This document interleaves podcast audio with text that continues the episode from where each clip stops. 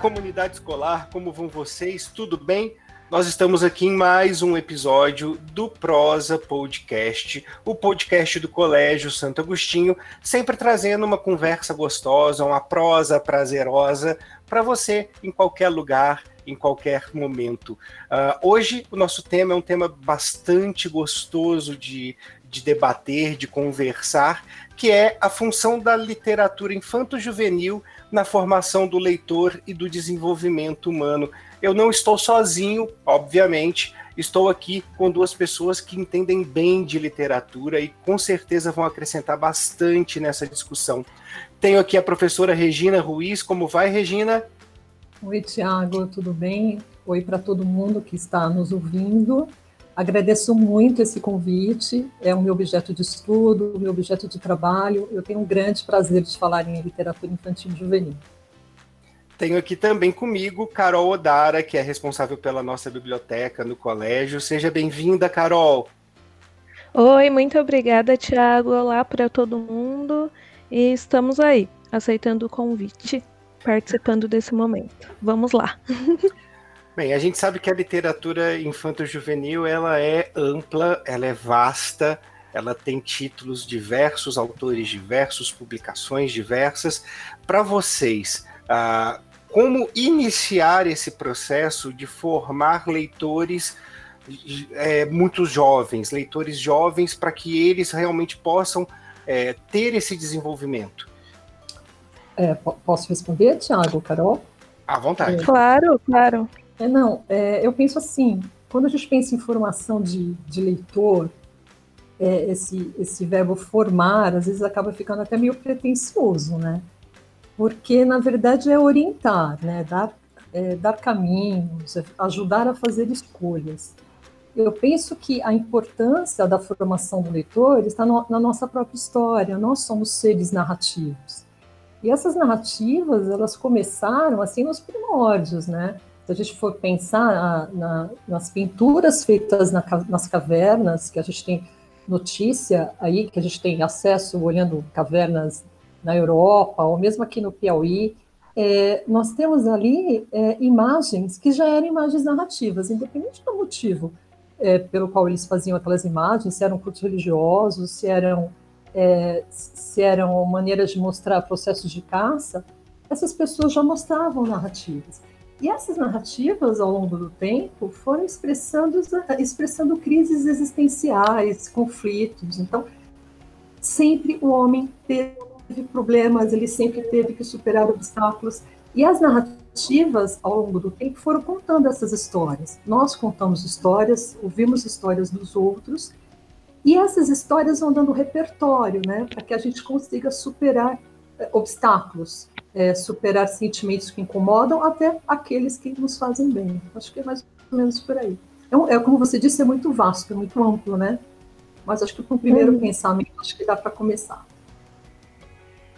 Eu, eu concordo com você, Regina. E quando eu penso em formação do leitor, eu penso que é um processo constante, sabe?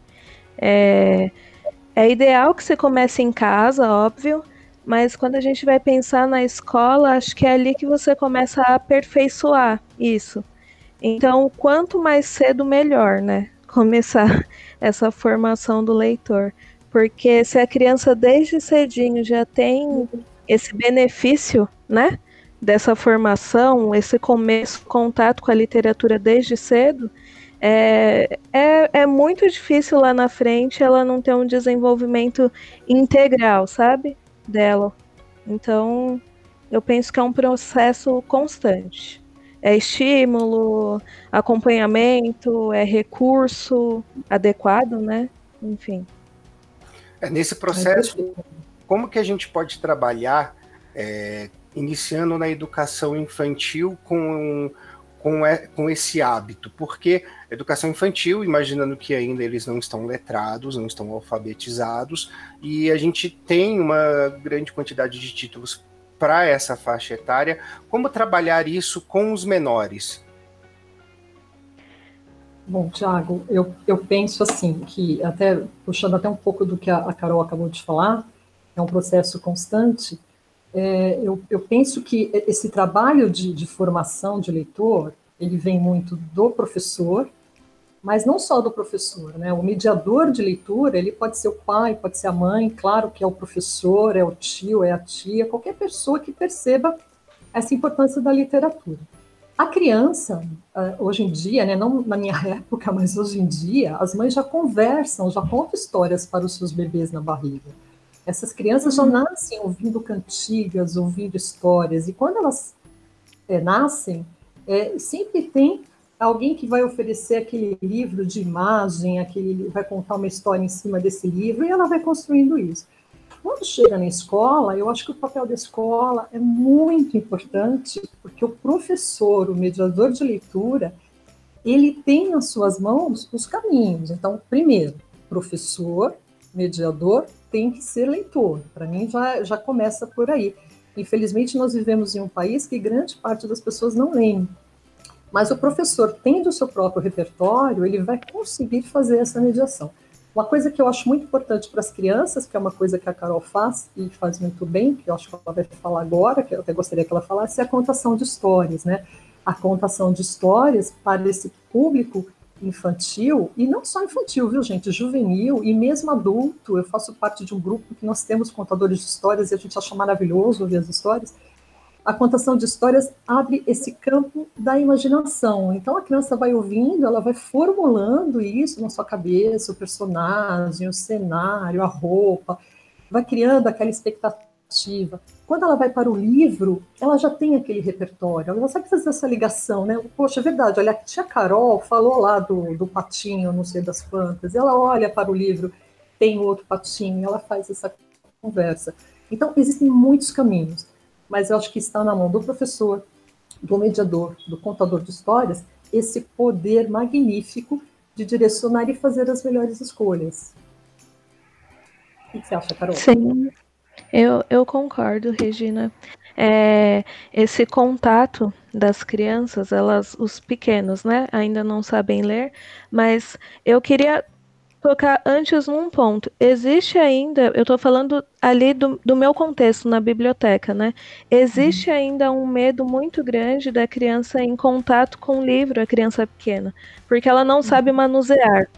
Mas não tem problema nenhum para ela aprender a manusear, para ela aprender a ler e tudo mais, ela precisa do livro, ela precisa do objeto em mãos, entende? Então é sensacional o número de livros que a gente tem para atender essa demanda, sabe? A criança precisa ter esse contato. E se a gente está pensando em formar leitores, eu tenho sempre uma coisa na minha mente: o livro tem que estar tá presente constantemente na vida da criança. Em tudo quanto é lugar, ela olhar e, e ver livros, entende?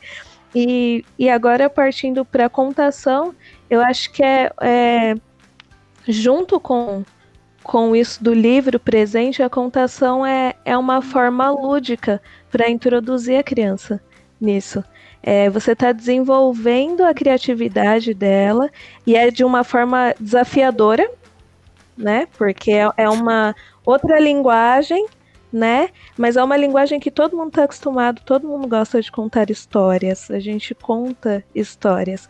Então você traz experiências na contação e a criança ela é inteligente, ela consegue fazer associação, ela consegue assimilar aquilo com vivências da, é, da vida dela mesmo, entende? Então, a contação e esse contato com os livros, para mim, são é, o, o, os essenciais, assim, o essencial para a gente começar a trabalhar a formação de leitores desde os pequenininhos. É, não dá para a gente ter um tutorial via internet de como manusear o livro, né? A gente precisa fazer. Exatamente, exatamente. E o pessoal fica com medo, ai, porque, né, pode rasgar. Pessoal, assim, eu falo de forma geral. Não, não pega o livro, não pega aí não, que vai sujar, é, vai cair. Verdade, não, verdade. gente, deixa, deixa a criança vivenciar, sabe, com os livros, deixa babar em cima, não tem problema. Acontece. Agora, numa época como a nossa, que a gente tem uma grande quantidade de, de instrumentos tecnológicos disponíveis para as crianças, né, para os adolescentes, é, e, e, com isso dependendo do conteúdo que nessas plataformas são consumidos, gera-se uma competição quanto a, ao processo de leitura, é, como que a gente pode fazer para incentivar a criança ou adolescente a, a ter o desenvolvimento do prazer da leitura?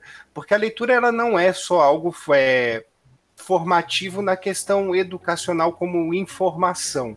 É, nós temos os uhum. livros didáticos, livros que são mais técnicos, os livros que trazem aí a construção de um conhecimento mais estruturado dentro do currículo escolar. Mas como trabalhar com uma criança e um adolescente hoje, nesse universo, nessa sociedade que nós temos hoje, o prazer da leitura? Bom, quando, quando as inovações tecnológicas, o livro digital começou a aparecer, então surgiu aquela coisa, ah, e o livro de papel, né? O que, que vai acontecer? Mas a gente percebe que tem espaço para todo mundo. E as crianças, com essa facilidade na, no mundo da tecnologia, eu acho que acaba abrindo até uma outra possibilidade para que elas adentrem no universo da leitura. Então, eu gosto muito de trazer a tecnologia para a sala de aula porque facilita muito, né? Então, quando eles, eles falam para mim, professora, posso ler na versão digital? Eu falo, pode. Só que eu gosto de levar o livro em papel. Eu levo muito livro em papel também para mostrar um pouco de como seria, talvez, uma leitura diferente, né? Você olhar uma imagem no computador e olhar uma imagem no papel, mas no digital não tem problema nenhum. Eles têm os games que são, têm narrativas. Você, Thiago, conhece muito mais do que eu, né? As narrativas nos games são fantásticas. E, e, e, isso traz o aluno para o universo é, da leitura eles fazem leitura e fazem aqueles é, book trailers que eu já eu peço em sala de aula para eles, é ler o livro e levar isso para a tecnologia, né? Eu estou com o projeto de fazer um podcast também com eles, muito legal, eles vão conversar sobre a leitura. Então, você acaba fazendo casamentos, né? É, e jamais eu, eu pediria gente não faça isso, não olhe no computador, não veja, pode ler, leia. Você quer ler o resumo? Paciência, você vai ler. Só que é importante oferecer para ele o livro e perceber o quanto o livro é mais rico. Quer dizer, eu acho que é, tem muita informação e a gente tem que conseguir é, olhar para todos os lados, né? Abrir todas as possibilidades. A leitura é como você falou, não é só na área da educação, é uma formação humana, né? Ela vai trabalhar de questões, vai trabalhar questões humanas. Então, é, Exatamente o mundo está aí cheio de informação, eu não posso fechar portas, muito pelo contrário. Eu tenho, assim, é, experiência em sala de aula do aluno trazer um livro que eu até falava, talvez eu jamais adotaria esse livro. Aí ele fala assim, ah, professora, o que você acha? Fala, vamos ler junto, né? Eu explico para ele por que não, talvez. Porque também a leitura ruim, que eu digo uma leitura que não é uma leitura literária, que não é uma leitura cuidadosa, ela também é importante pra, para formar esse leitor crítico, né? Eles pensam que a gente adora ler, né, Carol? Eles olham na nossa cara e falam, nossa, é. você já leu tudo. Ai, você já leu toda a biblioteca? Não. Não, ainda, ainda, não. Acho que nem conseguirei. Eles pensam que eu decorei todo o dicionário. Como você não sabe? Eu falo, gente, porque eu também estou em processo de formação, né? E assim, uhum. é importante não gostar. Eu adoro quando eles falam, professora, eu não gostei. Nossa, eu fico maravilhada. Por que, que você não gostou? tem uma palavra que eu acho muito importante nesse contexto, é o encantamento. A outra palavra é a ah. paixão. Se você não trabalhar com o seu aluno, com o menino que vai lá na biblioteca, com encantamento, com paixão, acabou tudo. Você acaba com esse futuro desse leitor. Sabe que, Regina, você falando assim, me lembra um vídeo uma vez que vi do Rubem Alves, o grande Rubem Alves. Ai, amo Rubem Alves quando ele fala do professor de literatura dele, quando entra um professor de literatura novo no colégio no qual ele estudava, e ele fala assim: vamos resolver os problemas burocráticos. Eu estou dando presença para todo mundo, estou dando 10 para todo mundo. Agora vamos trabalhar o que importa, o livro, né? o prazer do livro. E, e, uhum. eu penso muito nisso às vezes, né? Porque a literatura ela sim é importante na formação técnica e tudo mais, mas ela é uma, uma ferramenta para que a gente possa expandir os nossos horizontes, para que a gente possa desenvolver pluralidade, para que a gente possa, inclusive, exercitar a nossa imaginação. Porque aquilo que Exatamente. está na palavra, no livro, é, se torna na nossa mente imagem, né? É extremamente imagético. E E quando a gente consome o produto é, resumido, como você fala do resumo, que, que às vezes os alunos vão atrás, ou quando a gente opta exclusivamente por ver o filme, já que nós temos uma uhum. série de filmes hoje baseados em livros ou séries e novelas e tudo mais, a gente perde um pouco desse desenvolvimento da imaginação, porque as coisas vêm prontas para a gente. Eu, eu falo assim, é tão gostoso quando a gente lê um livro e de repente a gente vai ver o filme, ver a série, e a gente fala assim, nossa, eu imaginei esse personagem de uma outra maneira. é, é, eu, eu acho esse ponto muito, muito legal, Thiago, porque a gente incentivar o, o aluno, incentivar as pessoas à leitura é realmente convidar as pessoas para se apropriarem da história, entende? Então você pode fazer parte daquilo imaginando. Então eu acho esse um baita convite, sabe? Faça parte aqui da história, crie imagens, conversa com o autor aqui, conversa com a história, sabe? Você pode fazer isso, você pode fazer parte disso, entende? Então acho que esse incentivo, além, óbvio, de, de procurar entender qual os assuntos que agradam o leitor, né, específico. Ó, aquele leitor, ele ele gosta de tal assunto, ou aquele possível leitor, ele não gosta de ler, mas ele gosta de tal assunto, poxa, eu vou partir daí, então, quem sabe ele encontra alguma coisa que ele goste na leitura. Mas é, além disso, é, é falar, ó, oh, cara, você pode participar dessa história você vai criar imagens. E não só isso, é a leitura, a literatura, eu acho que ela nos reconcilia, né? É, com a gente mesmo. A gente fica mais aberto para compreender o outro, a realidade, né? Porque são experiências humanas ali. Então você está adquirindo experiência através da leitura, né? Então não tem como você não não reagir com isso diante da realidade, né? Perfeito. Eu vou, vou contar uma. São, são, as nossas histórias. Eu vou contar uma história minha rapidamente para que vocês possam entender. Eu me lembro que quando eu entrei no ensino médio, eu acabei pegando um pouco de distanciamento da leitura, porque ganha aquele formato obrigatório com obras clássicas que muitas vezes a gente não tem, dependendo uhum. de como foi o nosso ensino fundamental, a gente não tem uma estrutura leitora para poder compreender. Então, eu me lembro uhum. que às vezes a linguagem era uma linguagem mais culta, uma linguagem um pouco mais difícil, e, e, a gente acaba falando, poxa, eu tenho que ler, eu sou obrigado a ler. E, e isso acaba distanciando um pouco o adolescente. Minha mãe, como autora, uhum. né, vendo esse movimento por minha parte, ela cuidou para que eu não tivesse a perda do hábito da leitura. Como ela fez? Ela introduziu na minha vida as histórias em quadrinhos. E eu realmente fiquei encantado pelas histórias em quadrinhos e que foram depois um gancho para eu retornar para os livros. Inclusive, ela me trouxe, eu me lembro que ela me deu um, uma revista em quadrinhos da Mob Dick, é, um, que era ilustrada com uma aquarela maravilhosa, era uma, uma edição da, da, das editoras Globo, e, e, eu fiquei encantado com o desenho daquilo, com a forma que a narrativa se dava e com os diálogos. Eu fiquei maravilhado com aquilo. Como vocês enxergam as histórias em quadrinhos nesse universo da literatura? Bom, Tiago, eu acho que a história em quadrinhos, ela é uma narrativa maravilhosa. Ela incentiva muito. Eu tenho muitos alunos que amam quadrinhos e eles falam, professora, eu prefiro ler história em quadrinhos. Eu falo, então leia, né? Eu, você falando isso e falando da sua mãe, eu acho que você é muito suspeito para falar disso, porque a sua mãe vive nesse universo, né? Mas vamos imaginar uma família que não tem essa bagagem. Então, muitos pais falam para mim, e ouço isso em bibliotecas, né? É, em bibliotecas e em livrarias, gente, mas o que, que eu vou dar para o meu filho ler? Então, de repente, tem até uma certa, é, uma certa restrição. Será que eu posso dar história em quadrinho? Quando alguém me fala isso, eu falo assim, do que, que ele gosta? Eu pergunto para o meu aluno sobre que, qual é o tema que te encanta. Ah, eu gosto de carro. Então eu falei, uhum. entra na livraria, pega um livro sobre carro.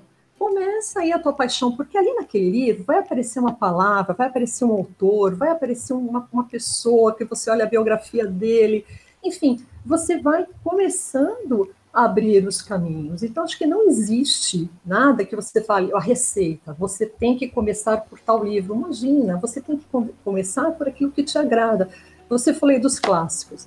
Realmente, na escola, o que acontece? Você começa, olha, você tem que ler isso, você tem que ler aquilo, você tem que ler aquilo outro.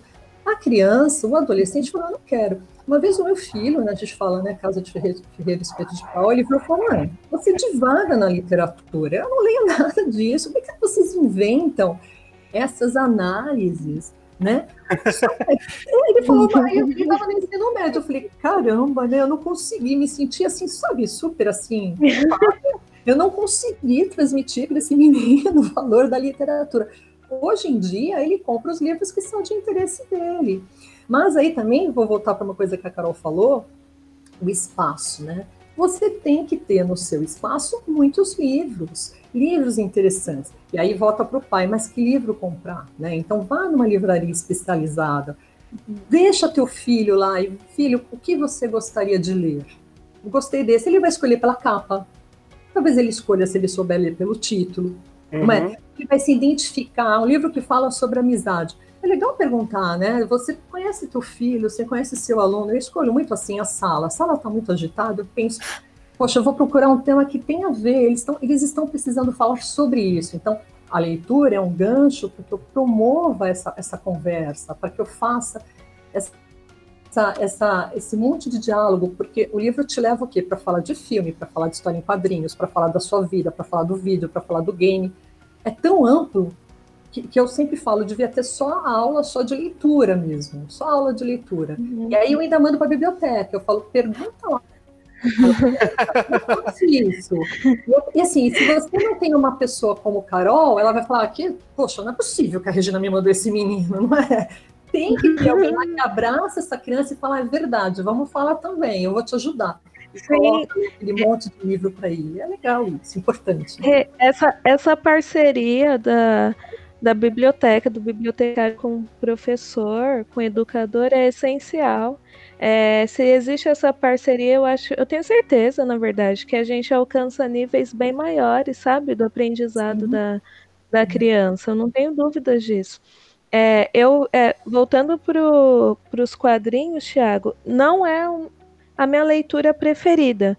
Não, nem sei se eu posso dizer isso. É, é porque eu, eu, lia muito quando era criança e parei lá e comecei a gostar de outras coisas. Mas se eu uhum. pegar para ler, eu leio, tranquilo, sem problema. Mas eu, eu acho legal observar na biblioteca que os quadrinhos são o tipo de, de fonte que alcançam todas as idades. Uhum. Ele, ele consegue alcançar todas as idades. Então, se você for qualquer horário na biblioteca, você procurei, vai durante a semana, sim, dá uma olhada desde os menorzinhos até o grandão do ensino médio, eles vêm atrás de quadrinhos. Até o Entende? coordenador do ensino médio. Exatamente. Então, alcança, sabe, todo mundo. E isso é muito legal. E, e essa coisa da experiência com que você gosta faz toda a diferença na vida da pessoa, mas para quem está assistindo, e, é, e vendo tudo isso também é muito gratificante. Tem um aluno no colégio, é, eu fui apresentar a biblioteca para alguns alunos novos e tudo mais. E aí eu perguntei, né? Eu tava meio nervosa, eles não pareciam estar muito afim, né? E aí eu perguntei é, o que, que eles gostavam de ler. Pra que, que eu fui perguntar isso, né? Não é o tipo de pergunta que eu deveria ter feito. Porque o menino respondeu: Eu não gosto. Eu não gosto de ler. Não gosto de ler nada. Eu falei, nada. Nada, não gosto de ler nada. Eu falei, caramba, tudo bem, né? Tal. Parti para outro assunto. Mas esse menino, toda vez que você passa, em algum momento livre, ele tá jogando bola. E aí veio a caixa de leitura. E tem um livro, O Gênio do Crime, que trata de futebol, é, sabe? Tudo isso. Falei, bom, acho que dá para partir para indicar daí, começar daí, porque ele vai ter que ler mesmo, né? E, e aí, indiquei. Meu, ele devorou o livro, sabe? E devorou os outros livros da caixa também, porque ele pegou embalo. Mas, sabe? Falei, poxa, se você conhece um pouquinho ali do, do, do conteúdo, do acervo, do que você tem, se você começa a ter é, um diálogo mais sensível mesmo com as pessoas que estão ao seu redor, com os alunos, né, com a comunidade escolar, você começa a, a perceber alguns aspectos que te ajudam a trabalhar melhor, sabe? A fornecer um conteúdo mais certeiro. Uhum. Então, é, é bom, poxa. Por isso que o, o, repertório, o seu repertório é muito importante, o meu repertório é muito importante, né? De todo professor, de todo mediador. É, a gente está falando aqui só de narrativa, mas a gente tem que pensar que também tem a parte da a opção da poesia, né? Eu tenho alunos que, quando eu falo em poema, eles falam, ai, Deus me livre, professora, tem que rimar? Eu falo, não, não tem que rimar.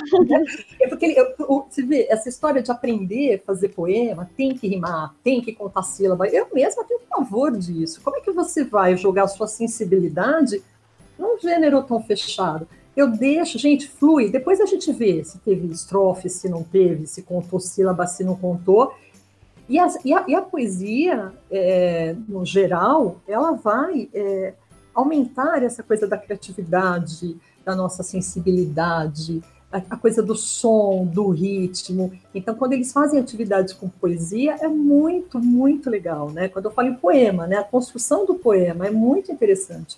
E aí, é, pensando nisso, eu sempre penso da Angela Lago, que ela fez aquele Cântico dos Cânticos, fora todas as obras maravilhosas que ela fez, que é, é, acho que o Tiago conhece, não sei se a Carol conhece. Inclusive, a Angela é Lago um... tem obras de imagem, né? Elas é, então, têm obras que não, não possuem texto. É, então, o Cântico dos Cânticos é um livro até que eu acho importantíssimo, como fica até como indicação, ele é um poema visual lindíssimo. Ela diz assim numa entrevista que faltou, faltaram palavras para que ela escrevesse o texto. Então ela só fez imagem. E ele é um poema visual. Quando você lê aquilo, né, ele faz, ele remete ao texto bíblico, Cântico dos Cânticos. Quando você vê aquilo e você vê esse poema visual e você começa a fazer acionar mil coisas na sua cabeça em relação à forma, às cores, ao texto que você já conhece. Então, é, imagina, é uma super leitura. Então, se você for para um outro texto que vai falar de amor, que vai falar de cântico dos cânticos, que vai falar de separação, não tem como você não conversar também com esse poema visual.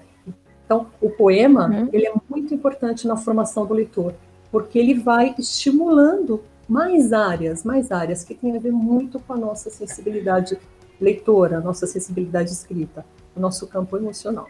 Eu me identifico muito com o que você diz, Regina, porque quando eu comecei a ter contato com poesia, era realmente algo que cabia numa métrica específica. E um belo dia eu abri um livro do Carlos Drummond de Andrade, parei, olhei para mim e falei assim: nossa, não precisa ser tão, tão pontual tão rígido, métrica, né? poesia é, a poesia pode ser livre, que gostoso. Nossa, eu, que bacana. Eu me apaixonei Thiago, perdidamente por Drummond. É, o perigo, assim, eu não estou falando mal da poesia rígida, mas eu acho não. que quando a gente está formando, é importante a liberdade. E o próprio Drummond já dizia que a criança é poeta por natureza. Né? Então, é claro que lá na frente você vai aprender é, talvez uma maior rigidez. Sei lá, vamos fazer um haikai. Gente, quando eu dou haikai, a professora, mas tem que ter mesmo cinco, sete, cinco, né? São três versos, cinco sílabas, sete, cinco. Aí, eu, quando eu começo, eu falo, não, gente, façam só três linhas, tudo bem, três versos. E depois, a gente Vamos vai tentando melhorar e vai diminuindo. Porque se eu fizer o menino fazer primeiro certinho, ele trava. Assim, a gente também trava, né? Ele Mas trava, aí, Regina, você tem a questão do repertório. Uh, a ideia é você ter um repertório grande para que na hora que você for se expressar, você sabe qual é a melhor ferramenta, aquela que lhe cabe melhor. Então, se for uma poesia Sim. sem métrica, você usa. Se for uma poesia com métrica, você usa. Se for um conto, se for uma prosa. É, é, quando você tem o um repertório, você consegue organizar melhor a expressão dos seus sentimentos. E isso, para mim, é, é, fundamental. É porque o que eu falei, eu não cabia na métrica, por isso o Drummond me libertou. Mas é o que eu falo, mas ninguém cabe, Thiago. Imagina, for uma, uma, criança, não tem como. Aí depois, com o tempo, com todo esse repertório, com a sua experiência, a gente vai se adequando aos contextos. É uma outra palavra importantíssima, contexto, não é? Então, uhum. a cada contexto, você vai trabalhar alguma coisa diferente, mas você, para isso, tem que ter toda uma experiência interior. Né? Perfeito. É, nosso tempo, infelizmente, está se esgotando. Eu conversaria aqui com Carol e Regina por horas. Eu é, também. Eu porque também, gente. Literatura é algo que realmente me encanta e eu acredito que não só a mim, a muitas pessoas. É um papo muito gostoso. É um universo, principalmente da literatura infanto-juvenil, é um universo delicioso delicioso, amplo e vale sempre a pena conhecer. Eu, como a Regina disse, eu sou suspeito para falar, então vou, vou, vou, vou, parar por aqui.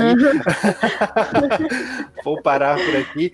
Bem, eu vou pedir então, Carol e Regina, as considerações finais de vocês e também aquela dica ou de leitura, ou de filme, ou de, de vídeo, de música, para que as pessoas possam entrar um pouquinho mais em contato com o tema que a gente está abordando hoje. Ok. Quer começar, Regina? Eu posso começar, vamos lá. Okay. Bom, é, eu, eu, poderia apresentar para vocês a minha estante e tudo que tem na minha cabeça. Então eu acho muito difícil. muito difícil. É, só tem uma coisa que eu queria falar, é, que é importante também a gente dizer, que a gente fala muito em formação de, de leitor, a gente pensa muito em criança, em jovem, adolescente, mas o, o leitor ele pode se formar na idade adulta também, né? Porque Quantas pessoas são alfabetizadas tão mais tarde e se apaixonam pelos livros? Né? Então, acho que esse processo também é, caminha por aí. É, o que, que, eu poderia indicar? Então, primeiro, eu penso muito nesse mediador. Quem gosta de literatura infantil juvenil e quem for estudar literatura infantil juvenil não vai fugir da Nelly Novaes Coelho, que foi a nossa maior estudiosa na área, ali com a gente, não a conhecer pessoalmente na USP, né? Quando eu cheguei lá, ela já não estava mais. Mas, eu, assim, toda a obra que ela deixou, de toda a história das narrativas primordiais, tem sido o nosso embasamento de, de pesquisa sempre, né? Então, não tem como fazer, falar de literatura infantil e juvenil sem falar da Helena Novaes Coelho, então é uma dica para mediador. É para estudioso, né, para professor. Regina, só repete o nome, por favor, para que a gente possa ah, ver melhor. É, Nelly, é, Nelly Novaes Coelho. Nelly Novaes Coelho. Ela tem livros de panorama é, histórico da literatura infantil e juvenil, ela tem textos, muitos textos é, na área. Então, assim, é uma pessoa que quer estudar literatura infantil e juvenil, a base dela, a bíblia dela de literatura infantil e juvenil tem que ser a Nelly, e é claro que depois surgiram muitos outros estudiosos, mas a nossa base de estudo sempre foi ela. É, um, um, um, livro, gente, que eu acho muito legal, que talvez para adolescente, mas eu penso muito no mediador, é um livro da Lígia Bojunga, que se chama Livro Um Encontro. É, é, um livro, assim, que ela até fez um monólogo com ele, é um livro de 1900, acho que de 88, ela conta todo um processo. E ela começa o livro falando que ela teve seis é, paixões, ou seis casos de amor. E você fala, nossa, ela vai falar de amor. São é, paixões por autores e por livros, né? Então ela vai falar de Edgar Allan Poe, Dostoiévski, vai falar de Fernando Pessoa, Monteiro Lobato, e ela vai contando como que foi. E ela tem uma relação tão íntima, assim, tão próxima com os livros e com os autores, tanto é que eu não sei se foi, não sei qual deles, não sei se foi Monteiro Lobato, algum deles caiu uma vez no mar, ela tentou se jogar também, que ela queria salvar o livro, sabe? Assim. E é muito legal, eu não lembro qual foi que se jogou no mar, mas enfim. Mas assim, é muito legal porque ela vai mostrando todo um processo até ela começar a ser escritora, porque assim, os, esses livros que foram, sabe o embasamento, que encantaram ela, a vida dela, fala, ela fala no livro que a vida dela sempre foi o livro, né? Ela fala assim, desde que eu me lembro de mim, eu vivo de livro. Bom, aí desculpa, eu sei que eu tenho que parar de falar, mas assim, eu acho que importantes.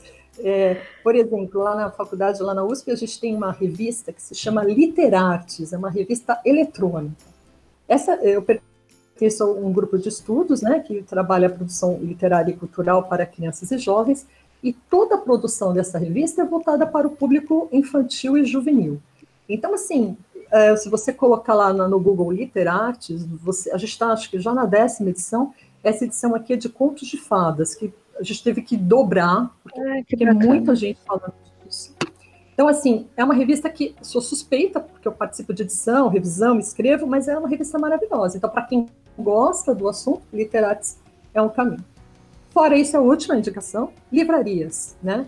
É, a livraria Panapaná e a livraria 97, elas são, ficam aí na região da Vila Mariana, Vila Gumercindo, alguma coisa assim, é nessa região. Eu sempre vou, mas eu nunca sei o bairro. Mas elas são especializadas em literatura infantil e juvenil. Eu amo ir lá. Então, quando você entra tanto em uma como a outra, é, às vezes eu ligo e faço perguntas. Esses dias eu fui até na 97, é, antes da quarentena, é claro. E aí o que acontece? Você fala, eu queria um livro que falasse, sei lá, sobre amigo. Não, os caras descem as prateleiras, porque eles são leitores, é maravilhoso.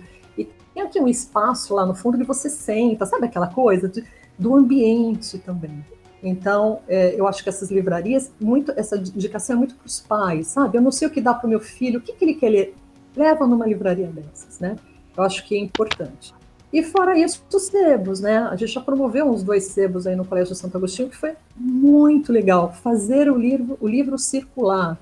Eu tenho um problema de fazer livro circular, porque eu quero ficar com todos eles. Eu tenho uma grande Ai, olha, eu te entendo. É, eu tenho Mas é importante fazer isso circular. Sabe aquele livro que fala, caramba, eu também tanto, ele é maravilhoso, tem que ir para outra pessoa. Então, já li assim, dez vezes, né? É, já deu? Eu acho difícil você falar de um autor específico, um livro específico, eu estaria sendo injusta, mas eu acho que mostrar caminhos, eu acho que ajuda bastante. É, muito bem. Bom, a Regina já indicou tudo possível. é, então, só quero agradecer. Brincadeira. É, não, gente, eu quero dizer que eu adorei participar. Estava bem nervosa, mas foi bem bate-papo mesmo. Então, gostei demais. É, eu quero dizer para todo mundo que está ouvindo, gente, se envolva com a literatura porque ela é o arcabouço da humanidade, sabe? Então, é ali que a gente se entende como ser humano, nossas complexidades, as verdades, é ali que a gente consegue enxergar aspectos nossos que também estão no outro, né? É a natureza humana. Então é com isso que a gente consegue lidar com a realidade, né?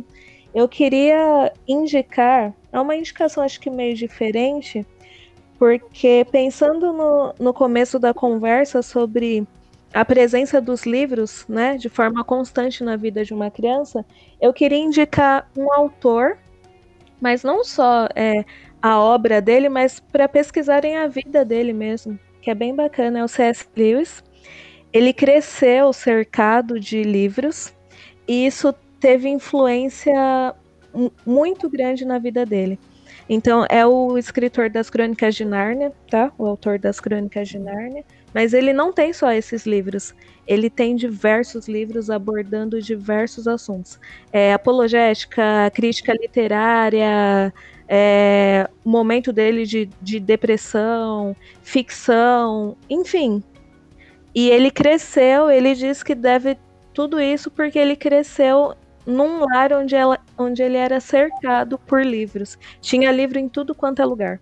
É, então eu queria indicar a, a vida dele, porque vale a pena pesquisar e conhecer as obras dele. Para quem quiser algo mais técnico, aí é, eu indico Biblioteca, é um livro do Milanese. É um livro bem pequenininho e ele aborda essa questão da aprendizagem dentro da biblioteca. E um filme que eu também queria indicar, que é é uma contação de história que acontece no filme. É um filme italiano, chama Vermelho como o Céu. E é a coisa mais linda. É, é, dá para trazer essa ideia do quão lúdico é a contação de história, o quão lúdica ela pode ser e o, o tanto de encantamento que ela pode trazer, esse convite ao encantamento. Então eu fico com essas três indicações: algo técnico, algo biográfico e algo lúdico. Que delícia! Eu agradeço muito a participação de vocês, Carol e Regina. Tiago, eu não agradeci. Eu só queria agradecer. É, essa oportunidade é maravilhosa. Eu acho que a gente ter, deveria ter um podcast de umas duas horas, mas eu sei que é impossível.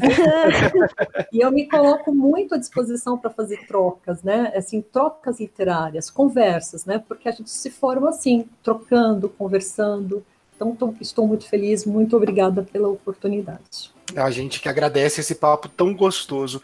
E você que nos escuta, se quiser propor um tema, se quiser propor um, um convidado, quiser também fazer um comentário, você pode encaminhar um e-mail para o prosapodcast.csa.osa.org.br. Nós vamos acolher o seu e-mail com muito carinho. E não esqueça que estamos nas principais plataformas de streaming. Apple Podcasts, Spotify, Google Podcasts, sempre com essa prosa gostosa a qualquer momento, a qualquer hora, a, em qualquer lugar. Tá? Um beijo para vocês, até o próximo episódio do Prosa Podcast. Tchau, tchau.